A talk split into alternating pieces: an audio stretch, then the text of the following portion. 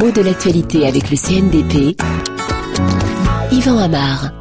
Le débat est vif aux États-Unis sur la visibilité de l'orientation sexuelle dans l'armée. Alors, qu'est-ce que c'est que ce charabia? Qu'est-ce qu'on entend par cette phrase bien compliquée? La visibilité de l'orientation sexuelle, c'est simple. Est-ce qu'on peut montrer, par exemple, qu'on est homosexuel quand euh, on est dans l'armée? Est-ce qu'on peut ne pas s'en cacher ou bien est-ce qu'il faut continuer à se plier à la règle actuelle qu'on résume par quelques mots anglais? Don't ask, don't tell, c'est-à-dire ne le demandez pas s'il s'agit d'un autre, ne le dites pas s'il s'agit de vous.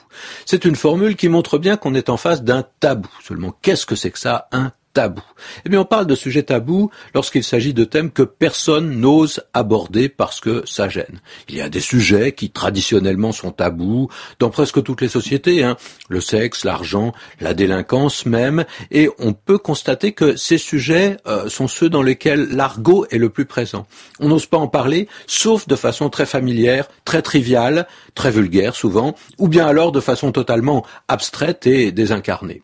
Et le mot tabou, il peut également s'employer, mais pour rire, hein, de façon un peu abusive, quand on met le doigt sur un interdit. Hein, la, chaise du patron, c'est tabou. Hein, c'est totalement tabou. Personne n'a le droit de s'asseoir dessus.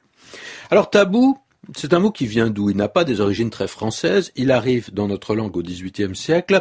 Et on peut se souvenir qu'en 1777 paraît Le Voyage de Cook, qui est une relation des aventures de ce grand capitaine.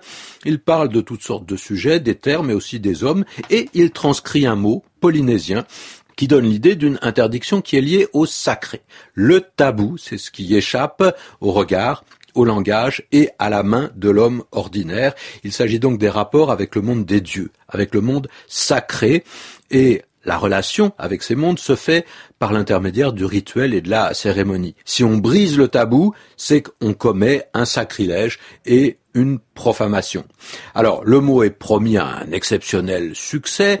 Il désigne une pratique lointaine, mais il va être emprunté pour désigner ce qu'on commence à étudier euh, en Occident. Hein. Il va représenter donc une sorte d'idée universelle qui font saliver les sociologues. Ils se sont emparés du mot, mais pas autant que les psychanalystes, depuis le titre du célèbre ouvrage de Freud, Totem et Tabou, qui véritablement a ancré le mot dans le vocabulaire savant d'abord, et puis ensuite dans le vocabulaire le plus courant, même si on peut convenir quand même qu'il est un peu snob.